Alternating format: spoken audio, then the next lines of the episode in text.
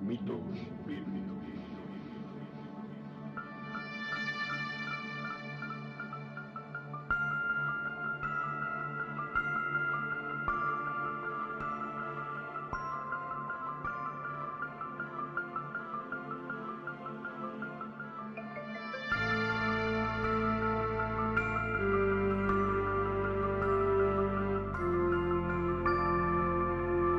Podcast de análisis y crítica postmodernista de mitos difundidos por textos religiosos, presentado por Oscar Garrido.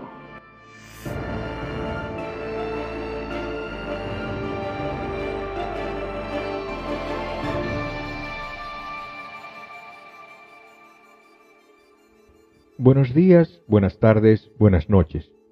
Bienvenidos al vigésimo quinto episodio del podcast Mitos Bíblicos.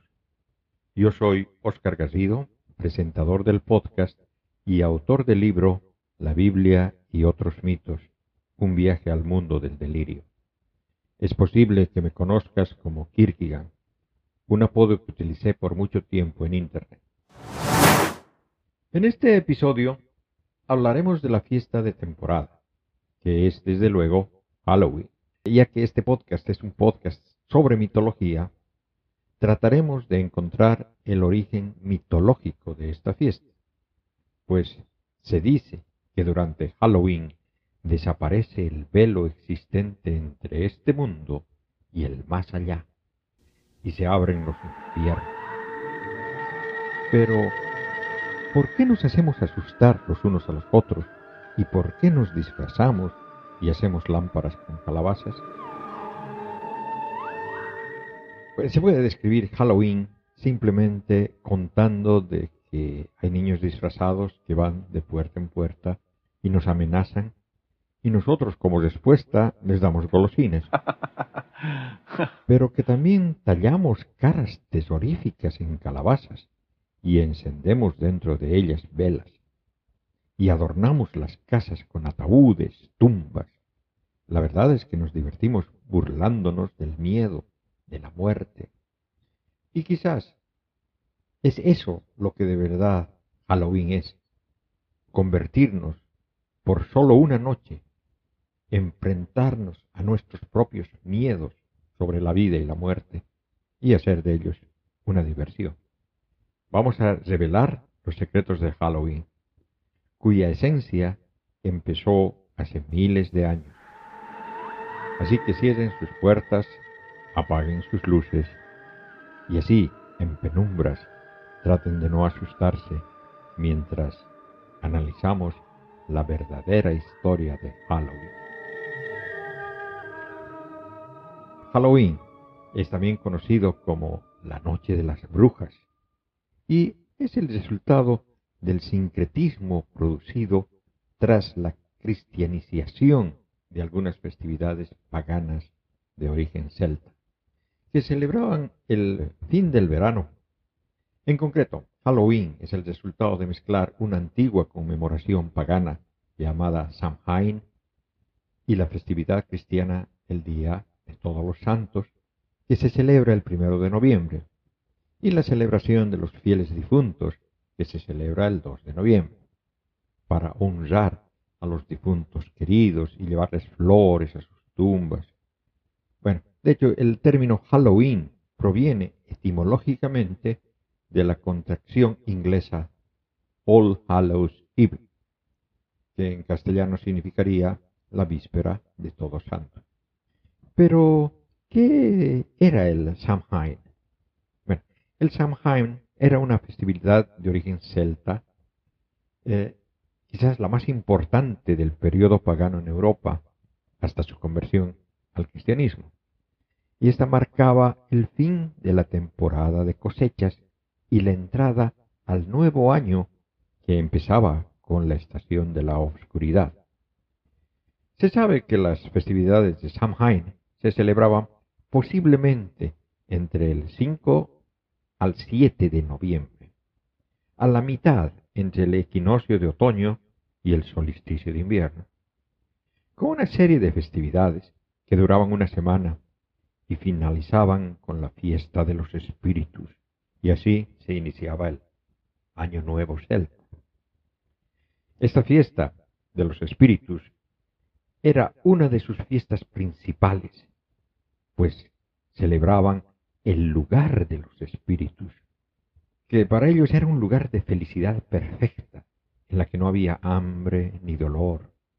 Los celtas celebraban esta fiesta con ritos en los cuales los sacerdotes druidas, sirviendo de mediums, se comunicaban con sus antepasados en espera de ser guiados en esta vida hacia la vida inmortal. Se dice que los espíritus de los ancestros llegaban en esa fecha a visitar sus antiguos hogares. Y ya que los meses venideros no eran meses de cosecha, la línea que separaba el mundo de los vivos del de los muertos se difuminaba, cual permitía el paso espiritual de un mundo al otro, tanto para los espíritus buenos como para los malos. Y aquellos que habían muerto durante el año se les permitía acceder a la tierra de los vivos. Era un tiempo en el que se creía que los espíritus deambulaban. Para poder deshacerse de aquellas ánimas que no tenían buenas intenciones, el pueblo se disfrazaba y usaba máscaras que imitaban la apariencia que según ellos creían tendría un mal espíritu, y de esa manera los ahuyentaban. Como se puede ver, varias de las creencias se han ido instaurando en la cultura popular. Las tribus celtas dividían el año en una mitad luminosa y otra mitad oscura. El Samhain, su antigua celebración, que es la precursora del actual Halloween, representaba el inicio de la mitad oscura, y hace miles de años los celtas, una de las primeras tribus de Europa, celebraban con fogatas el Samhain, festival que marcaba el fin de la cosecha, dando así la bienvenida a su nuevo año. Para los pueblos antiguos, la cosecha marcaba la diferencia entre la vida y la muerte. Si se perdían los cultivos, la gente moría de hambre. La muerte siempre estaba cerca. La época de la cosecha podría ser bastante tenebrosa. Los días se hacían más cortos y las noches más largas. Y surgen las dudas sobre si habrá comida suficiente para todo el invierno. Posiblemente este sea el origen de esta especie de pesadilla el aviso de que llega el frío, la oscuridad, que nos obligará a quedarnos en casa y que no salga nadie solo en la oscuridad. Para los celtas había algo más en Samhain. El Samhain marcaba el paso de la luz a la oscuridad. Era un momento en que el espacio se volvía permeable, flexible, no sólo para el espíritu de los muertos, sino también para los de otras realidades que podían pasar a nuestra realidad. Y los humanos también podían pasar e incluso perderse en otros mundos. El velo entre la vida y la muerte era muy fino. Los vivos y los muertos se podían mezclar. Perduran historias de gente que durante el Samhain se perdió en el otro mundo y de muertos que aparecieron entre los vivos. Pero lo cierto es que sabemos muy poco sobre el Samhain y solo podemos suponer que las hogueras dieron lugar a una figura muy familiar de Halloween. Algo familiar, pero que asusta a muchos. El murciélago.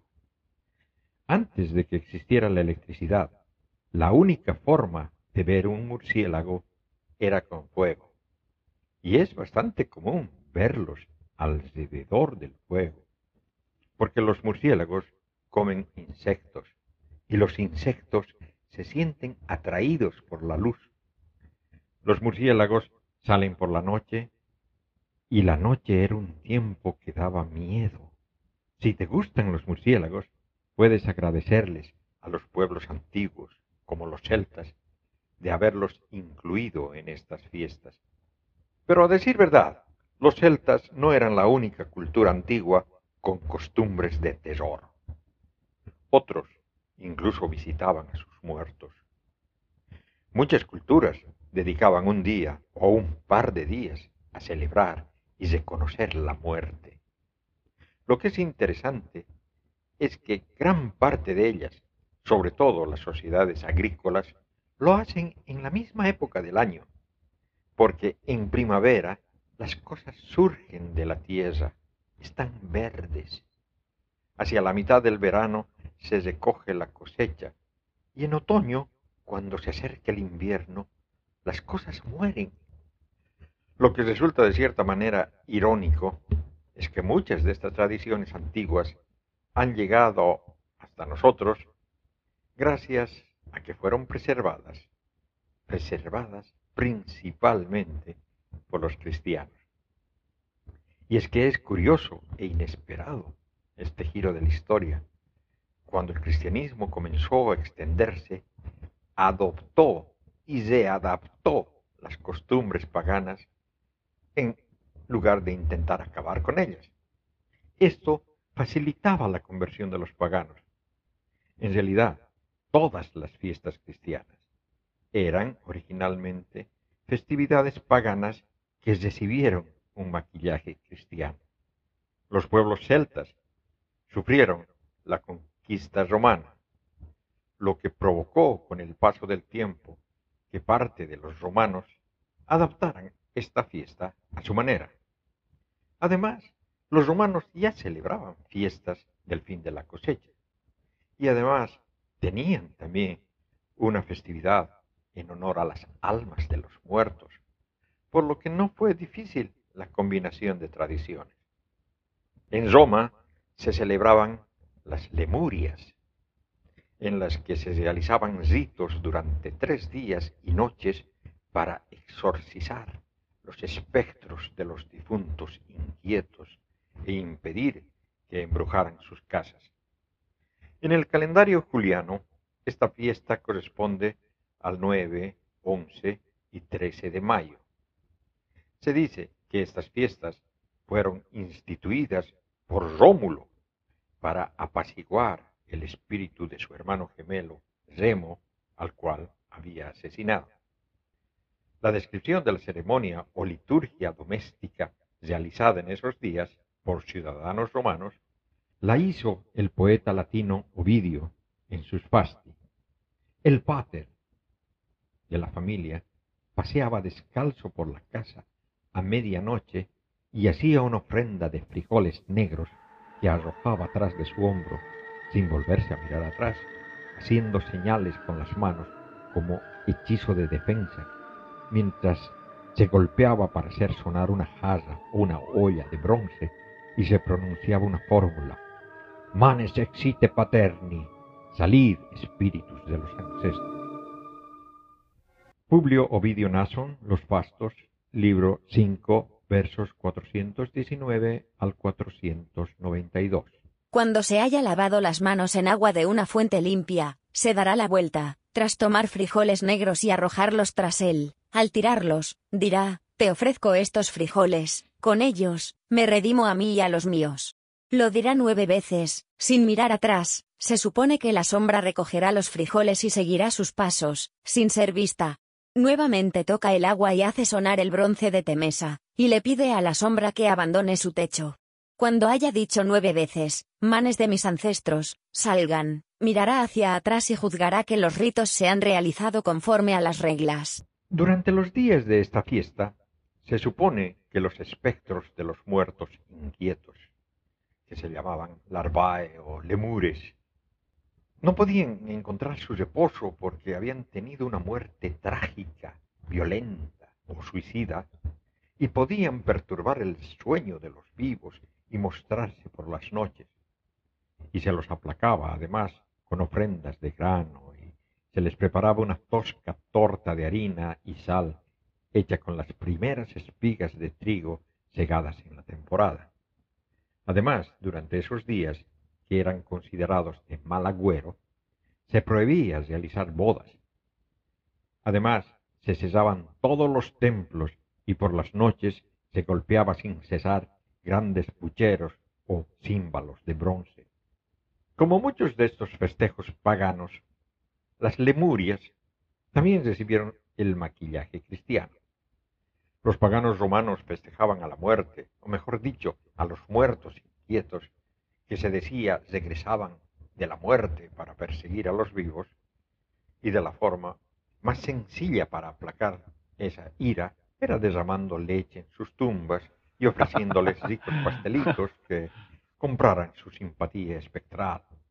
Así que la Iglesia Católica adoptó las Lemurias como un festejo cristiano y los renombró como el Día de los Santos Mártires. Se celebraba el 13 de mayo. En Oriente consta que ya se celebraba esta fiesta en honor a todos los santos desde el año 359, como lo indican los escritos de Efrén de Siria y Atanasio de Alejandría.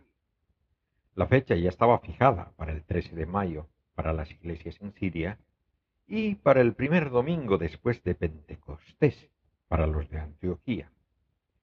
Esta fecha, domingo de la octava de la Pascua de Pentecostés, siguió usándose entre las iglesias de rito bizantino como la solemnidad de todos los santos. Todos los santos, un día donde los cristianos deberían recordar a los muertos más sagrados del cristianismo. A principios del siglo VII, el Papa Bonifacio IV consiguió a través del emperador Focas permiso para trasladar un gran número de cuerpos de mártires desde las catacumbas romanas al famoso Panteón de Roma, que se convirtió en la iglesia de Santa María de los Mártires. Era una manera de honrar a los muchos santos mártires a la vez. Esa iglesia es una de las que cada vez que visito Roma reniego al pasar por ella. Ingreso para admirar la arquitectura romana, pero sigo renegando porque un templo dedicado a todos los dioses romanos ha sido secuestrado y cambiado a ser una iglesia para los mártires. En el siglo VIII, el Papa Gregorio III, que fue el último Papa no europeo antes de que eligieran a Francisco, y además el último Papa asiático, era de Siria, estableció en Roma la fiesta de todos los santos el primero de noviembre. Puede que fuese un intento de adaptar las festividades paganas, ya que para entonces se había entre los descendientes de los celtas, sobre todo en Escocia e Irlanda, gente que creía que para los pueblos celtas el primero de noviembre era el primer día del año. Tenemos que enfatizar que la mitología de la Irlanda precristiana no sobrevivió completamente la conversión al cristianismo. La parte que se conservó recortada de sus significados religiosos en la literatura medieval irlandesa, lo que representa la más amplia y preservada de todas las ramas de la mitología celta. También hay un vasto número de cuentos populares conservados, aunque no estrictamente mitológicos, protagonizan personajes que de alguna manera eran personajes mitológicos celtas. Pero ¿cómo se produjeron esas fuentes? La mayoría de estos manuscritos fueron creados por monjes cristianos, quienes también habían debatido entre ese deseo de conservar su cultura nativa y su hostilidad religiosa a las creencias paganas, resultando con que algunos dioses ebemerizados, eso es decir, retrasados como personajes históricos benéficos de un pasado mal recordado. En sí, existe esa tendencia que dice que todos los dioses fueron en realidad personas humanas, que por muchas causas fueron deificados. Muchos ateos creen en la existencia, por ejemplo, de un Jesús histórico, dicen eso, que Jesús fue deificado. Y en realidad hay algunos que dicen lo mismo, hasta del mismo Yahweh, aunque en este caso es lo contrario. Se trata de dioses que son retratados en la literatura celta como personajes humanos. En realidad, es lo que pienso que pasa con los personajes del Pentateuco y de la historia deuteronomista. Es decir, que muchos de los dioses del panteón cananita son retratados como personas en la Biblia. Un ejemplo claro es Sansón, cuyo nombre significa sol, y leyendo su historia se ve el mito estándar del dios solar.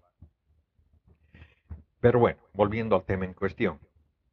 Trasladaron el Día de Todos los Santos, o All Hallows Day, al primero de noviembre, para quitarle toda la fuerza al Samhain pagano.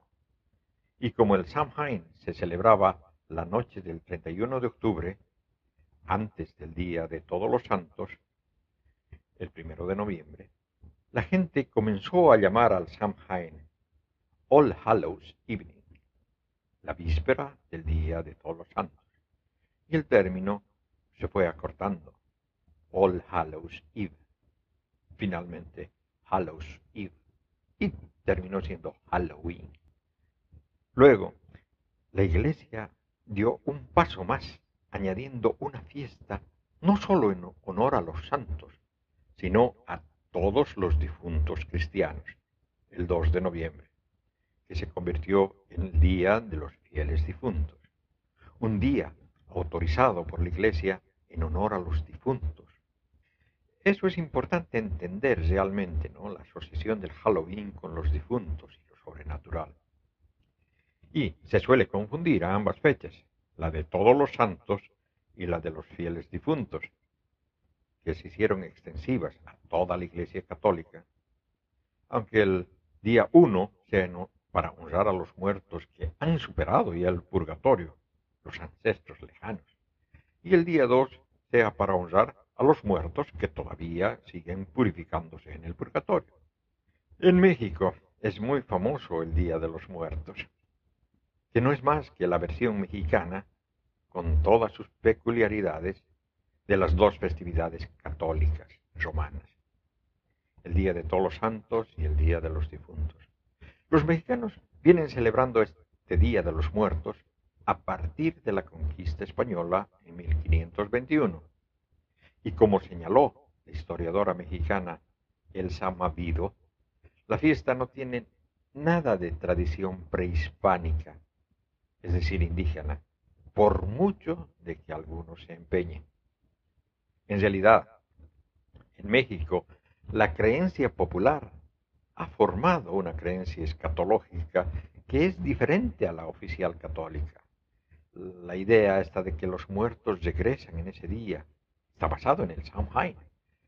Pero en México se han introducido elementos mitológicos que tienen que ver más bien con los rituales funerales del pueblo mexica, que por cada difunto tenían seis rituales en el lapso de cuatro años, por su complicada creencia de que los difuntos tenían que pasar varias pruebas antes de llegar a su morada final.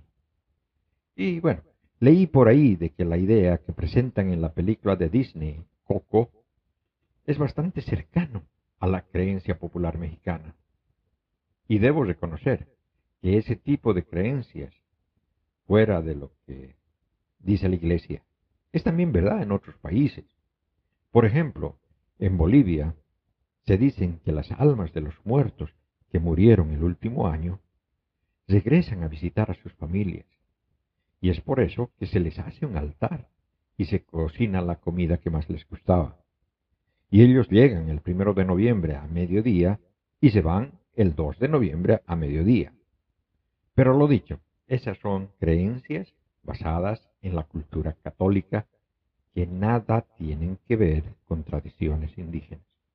Y al preparar este episodio, me encontré con varios documentos, videos, prédicas evangelistas que proclamaban su rechazo ante este tipo de festividades y lluvia de citas bíblicas que entienden como condena este tipo de actividades.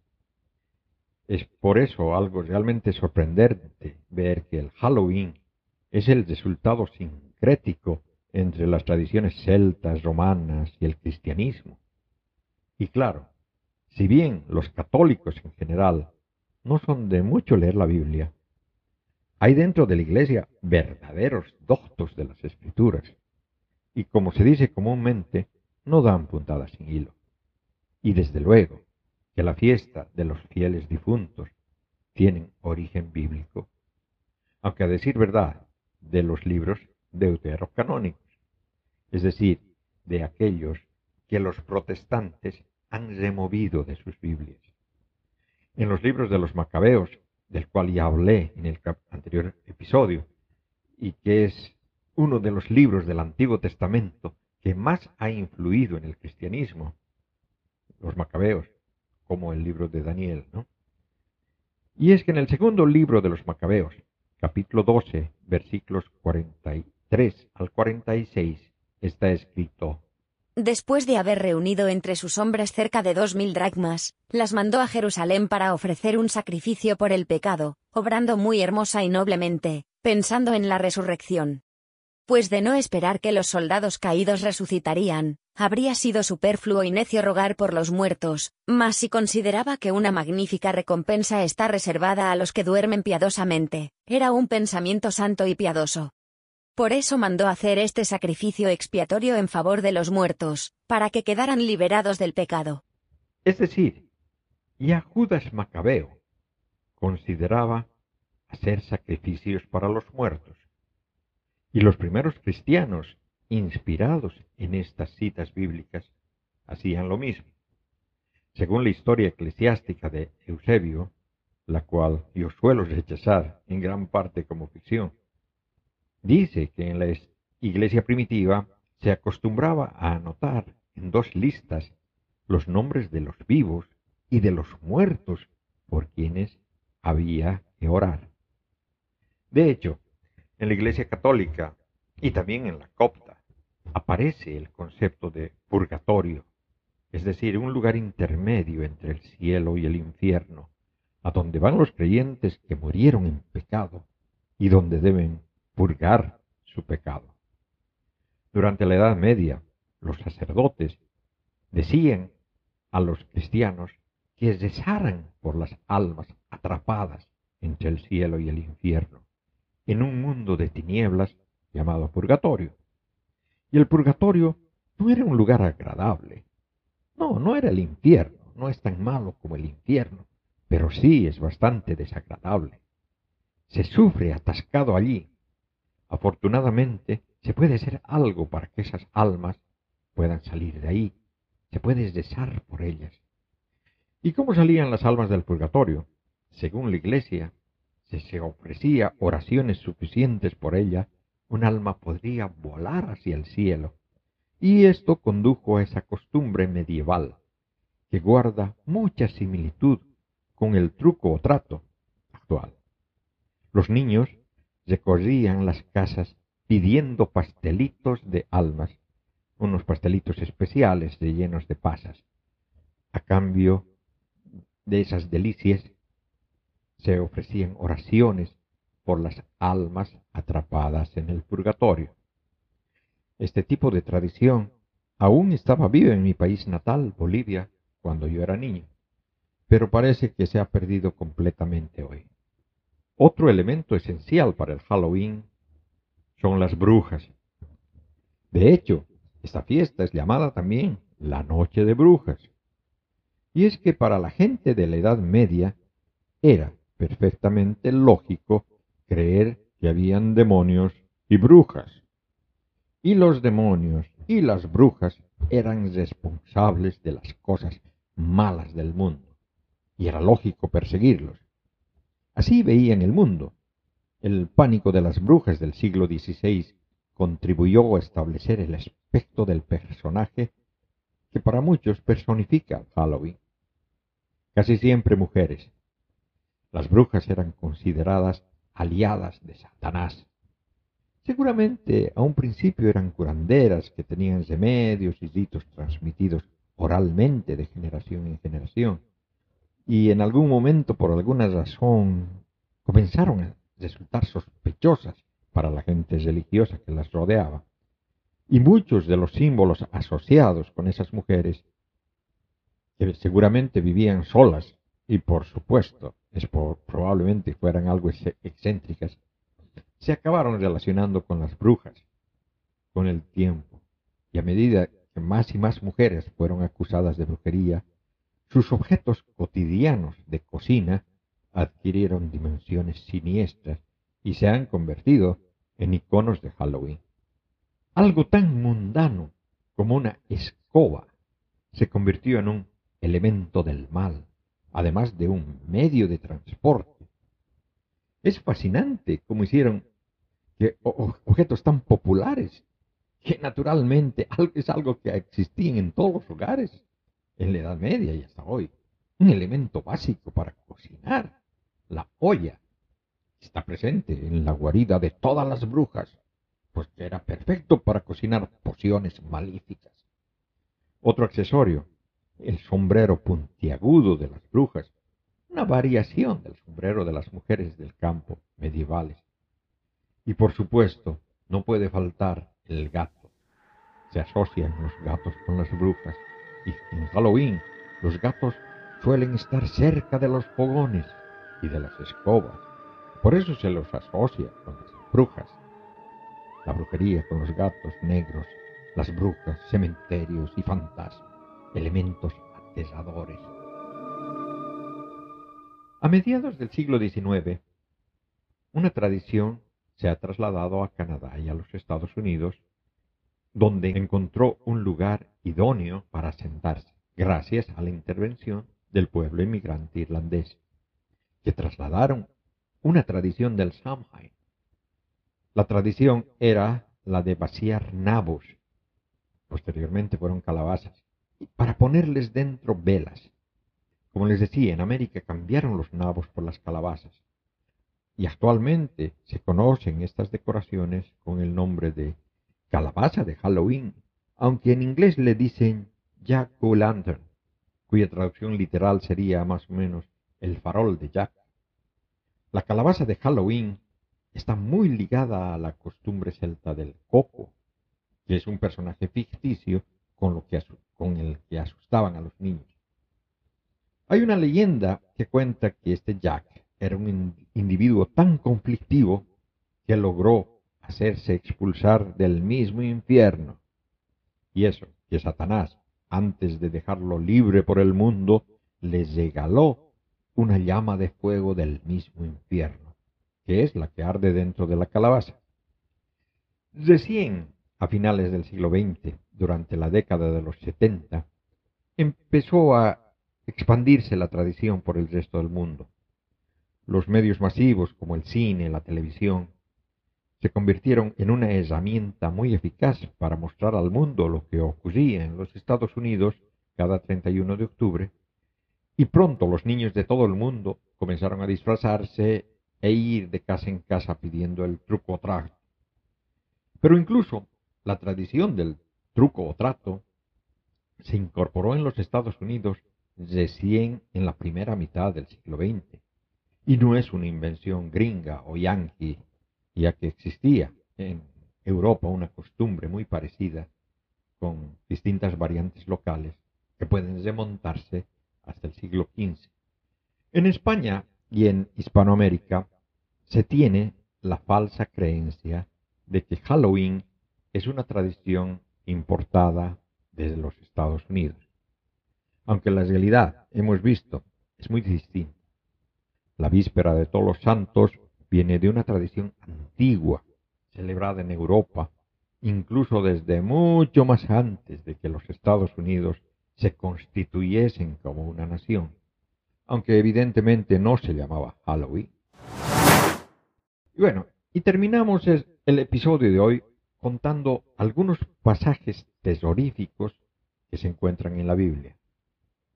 En uno de los grupos ateos de Facebook compartieron el famoso pasaje de los zombies de Pascua, como un cuento para contar en Halloween.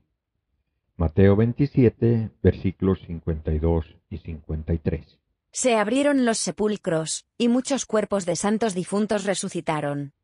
Y, saliendo de los sepulcros después de la resurrección de él, entraron en la ciudad santa y se aparecieron a muchos. Fue entonces que me puse a pensar que en la Biblia realmente hay varias historias que pueden ser tramas perfectas para películas de terror. Y claro, por eso mismo presento aquí las cinco historias más terroríficas de la Biblia. Y empezamos con una historia que es de ciencia ficción. La visita inesperada en la Biblia de seres extraterrestres. Bueno, en este capítulo se describe la apariencia de estos terribles seres extraterrestres y no queda claro qué es lo que quieren. Bueno, el contexto es de que más o menos a los cinco años de la derrota de Jerusalén, el principio del cautiverio babilónico, estando Ezequiel deportado a orillas del río Kebar, que es conocido ahora como Kabur en el actual Irak. Ezequiel capítulo 1 versículos 4 al 28. Yo miré, vi un viento huracanado que venía del norte, una gran nube con fuego fulgurante y resplandores en torno, y en el medio como el fulgor del electro, en medio del fuego. Había en el centro como una forma de cuatro seres cuyo aspecto era el siguiente, tenían forma humana. Tenían cada uno cuatro caras, y cuatro alas cada uno. Sus piernas eran rectas y la planta de sus pies era como la planta de la pezuña del buey, y relucían como el fulgor del bronce bruñido. Bajo sus alas había unas manos humanas vueltas hacia las cuatro direcciones, lo mismo que sus caras y sus alas, las de los cuatro. Sus alas estaban unidas una con otra, al andar no se volvían, cada uno marchaba de frente. En cuanto a la forma de sus caras, era una cara de hombre, y los cuatro tenían cara de león a la derecha, los cuatro tenían cara de toro a la izquierda, y los cuatro tenían cara de águila. Sus alas estaban desplegadas hacia lo alto, cada uno tenía dos alas que se tocaban entre sí, y otras dos que le cubrían el cuerpo, y cada uno marchaba de frente, donde el espíritu les hacía ir, allí iban, y no se volvían en su marcha. Entre los seres había algo como brasas incandescentes, con aspecto de antorchas, que se movía entre los seres, el fuego despedía un resplandor, y del fuego salían rayos. Y los seres iban y venían con el aspecto del relámpago. Miré entonces a los seres y vi que había una rueda en el suelo, al lado de los seres de cuatro caras. El aspecto de las ruedas y su estructura era como el destello del crisólito. Tenían las cuatro la misma forma, y parecían dispuestas como si una rueda estuviese dentro de la otra. En su marcha avanzaban en las cuatro direcciones, no se volvían en su marcha. Su circunferencia tenía gran altura, era imponente, y la circunferencia de las cuatro estaba llena de destellos todo alrededor. Cuando los seres avanzaban, avanzaban las ruedas junto a ellos, y cuando los seres se elevaban del suelo, se elevaban las ruedas. Donde el espíritu les hacía ir, allí iban, y las ruedas se elevaban juntamente con ellos, porque el espíritu del ser estaba en las ruedas. Cuando avanzaban ellos, avanzaban ellas, cuando ellos se paraban, se paraban ellas, y cuando ellos se elevaban del suelo, las ruedas se elevaban juntamente con ellos, porque el espíritu del ser estaba en las ruedas. Sobre las cabezas del ser había una forma de bóveda resplandeciente como el cristal, extendida por encima de sus cabezas, y bajo la bóveda sus alas estaban rectas, una paralela a la otra, cada uno tenía dos que le cubrían el cuerpo. Y oí el ruido de sus alas, como un ruido de muchas aguas, como la voz de Saddai, cuando marchaban, era un ruido atronador, como ruido de batalla, cuando se paraban, replegaban sus alas. Y se produjo un ruido, por encima de la bóveda que estaba sobre sus cabezas, había algo como una piedra de zafiro en forma de trono, y sobre esta forma de trono, por encima, en lo más alto, una figura de apariencia humana. Vi luego como el fulgor del electro, algo como un fuego que formaba una envoltura, todo alrededor, desde lo que parecía ser sus caderas para arriba, y desde lo que parecía ser sus caderas para abajo, vi algo como fuego que producía un resplandor en torno, con el aspecto del arco iris que aparece en las nubes los días de lluvia. Tal era el aspecto de este resplandor, todo en torno. En el cuarto lugar, una historia algo más apropiada para Halloween, pues se trata de la inesperada resurrección de un muerto. Y no, no es la resurrección de Jesús, ni tampoco de Lázaro.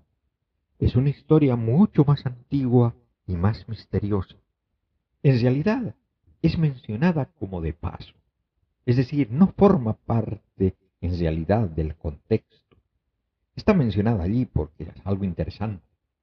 En la historia de fondo, es decir, el contexto mismo, es la pelea, vamos, la guerra entre Israel, las tribus del norte, contra Judea, los reinos del sur. Y claro, era en los días del profeta Eliseo. En realidad, los últimos días del profeta Eliseo. Segundo libro de Reyes, capítulo 13, versículos 20 y 21. Eliseo murió y le sepultaron. Las bandas de Moab hacían incursiones todos los años. Estaban unos sepultando un hombre cuando vieron la banda y, arrojando al hombre en el sepulcro de Eliseo, se fueron. Tocó el hombre los huesos de Eliseo, cobró vida y se puso en pie. Como moraleja, deberíamos aprender a cesar bien las tumbas de los profetas. en tercer lugar, está la visión que más me gustaría ver en el cine. Las imágenes de esto serían verdaderamente terroríficas. Ezequiel capítulo 37 versículos 1 al 14. La mano de Yahweh fue sobre mí y, por su espíritu, Yahweh me sacó y me puso en medio de la vega, la cual estaba llena de huesos. Me hizo pasar por entre ellos en todas las direcciones. Los huesos eran muy numerosos por el suelo de la vega, y estaban completamente secos. Me dijo, Hijo de hombre, ¿podrán vivir estos huesos? Yo dije, Señor Yahweh, tú lo sabes. Entonces me dijo, Profetiza sobre estos huesos.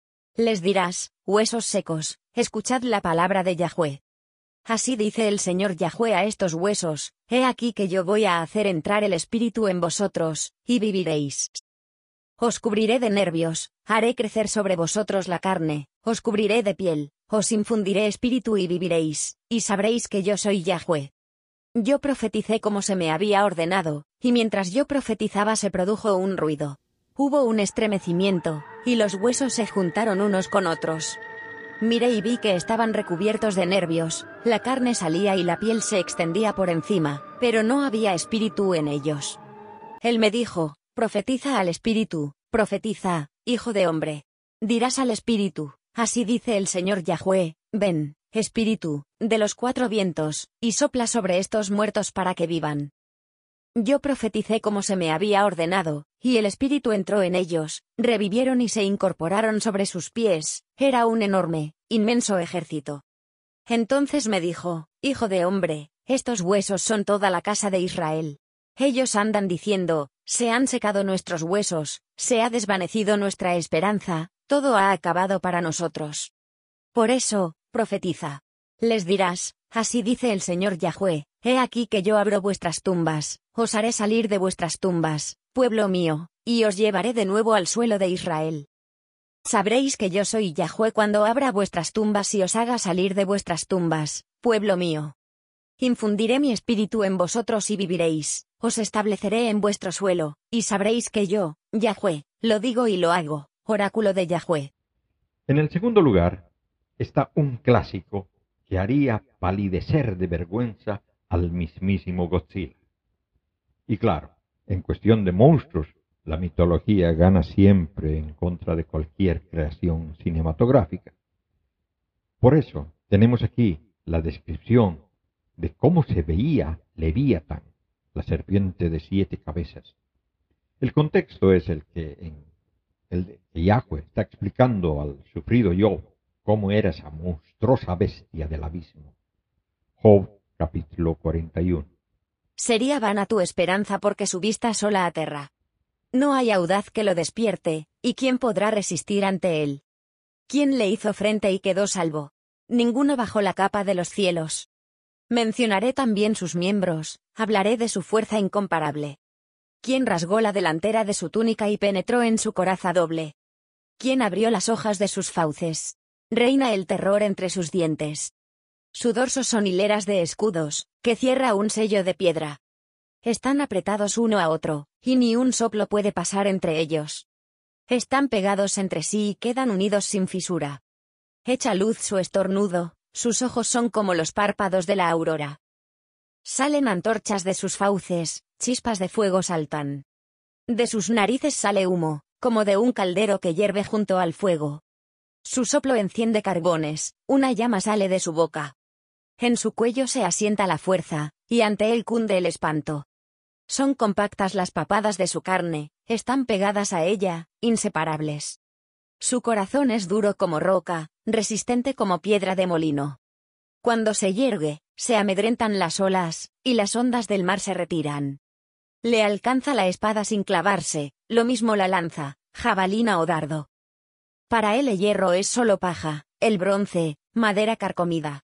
No le ahuyentan los disparos del arco, cual polvillo le llegan las piedras de la onda.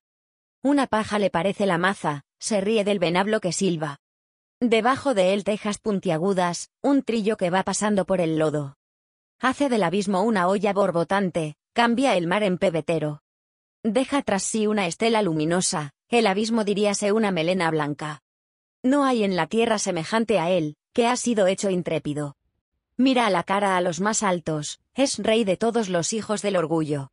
Y en primer lugar, otra historia digna de la festividad. Para ponerlos en contexto, tendría que contar que Samuel fue el primer profeta después de Moisés y al mismo tiempo fue el último juez. La época de los jueces terminó cuando se inició la monarquía y el primer rey de Israel, que en esta historia se supone que estaba compuesto por doce tribus, fue Saúl. Pero Saúl perdió la confianza de Yahweh y Yahweh decidió reemplazarlo con David. Y claro, esta historia sucede cuando Saúl estaba trataba de contactarse con Yahweh, pero Yahweh le ignoraba. Y como tenía que consultarlo porque tenía la eterna guerra con los filisteos, y ya no podía consultar con Samuel, que justo había fallecido, entonces, ya que Yahweh no respondía, decidió consultar con Samuel mediante un espiritista. Primer libro de Samuel, capítulo 28, versículos 3 al 20. Samuel había muerto, todo Israel le había llorado y fue sepultado en Ramá, su ciudad. Saúl había echado del país a los nigromantes y adivinos. Habiéndose reunido los filisteos vinieron a acampar en Sunem.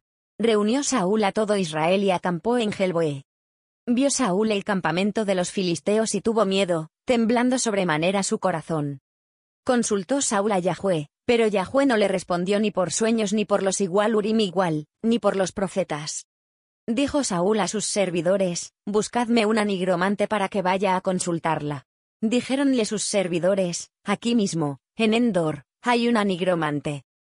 Se disfrazó Saúl poniéndose otras ropas y fue con dos de sus hombres, llegó donde la mujer de noche y dijo, Adivíname por un muerto y evócame el que yo te diga. La mujer le respondió, Bien sabes lo que hizo Saúl, que suprimió de esta tierra a los nigromantes y adivinos. ¿Por qué tiendes un lazo a mi vida para hacerme morir? Saúl juró por Yahweh diciendo, Vive Yahweh. Ningún castigo te vendrá por este hecho. La mujer dijo, ¿A quién debo invocar para ti? Respondió, Evócame a Samuel. Vio entonces la mujer a Samuel y lanzó un gran grito. Dijo la mujer a Saúl, ¿por qué me has engañado? Tú eres Saúl. El rey le dijo, No temas, pero, ¿qué has visto?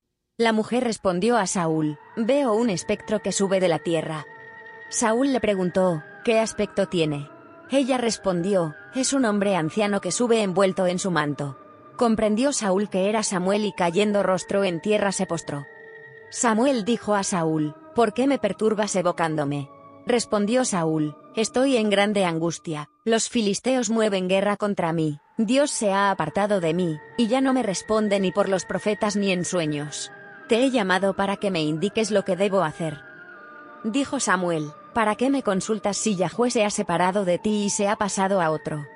Yahweh te ha cumplido lo que dijo por mi boca, ha arrancado Yahweh el reino de tu mano y se lo ha dado a otro, a David, porque no oíste la indignación de su ira contra Amalek. Por eso te trata hoy Yahweh de esta manera. También a Israel entregará Yahweh en manos de los filisteos. Mañana tú y tus hijos estaréis conmigo. Yahweh ha entregado también el ejército de Israel en manos de los filisteos. Al instante Saúl cayó en tierra cuán largo era. Estaba aterrado por las palabras de Samuel, se hallaba, además, sin fuerzas, porque no había comido nada en todo el día y toda la noche. En realidad, hay muchas más historias de tesoro en la Biblia. Escogí estas cinco para este episodio, aunque les aseguro que hay muchas más historias de tesoro de casi todas las variantes de este tipo de historias. Muchas gracias por acompañarme en este episodio de Mitos Bíblicos. Mitos Bíblicos se distribuye a las más importantes plataformas digitales. Si tu app favorita te permite realizar comentarios, te agradeceré mucho que envíes preguntas, comentarios, cualquier retroalimentación sobre el programa. Cosa que también puedes hacer mediante la sección de contactos del blog del podcast que está en mitos bíblicos sin espacios ni acentos, y sigan la cuenta de Twitter, arroba mitos bíblicos, sin acentos ni espacios. Y suscríbanse al grupo de mitos bíblicos en Telegram, que son los lugares donde brindo la información sobre el programa y donde responderé directamente cualquier pregunta o cuestionamiento. Si te gustó este episodio, suscríbete y compártelo con tus amigos. Regresaré con otro fascinante e informativo episodio dentro de dos semanas. Chao, chao.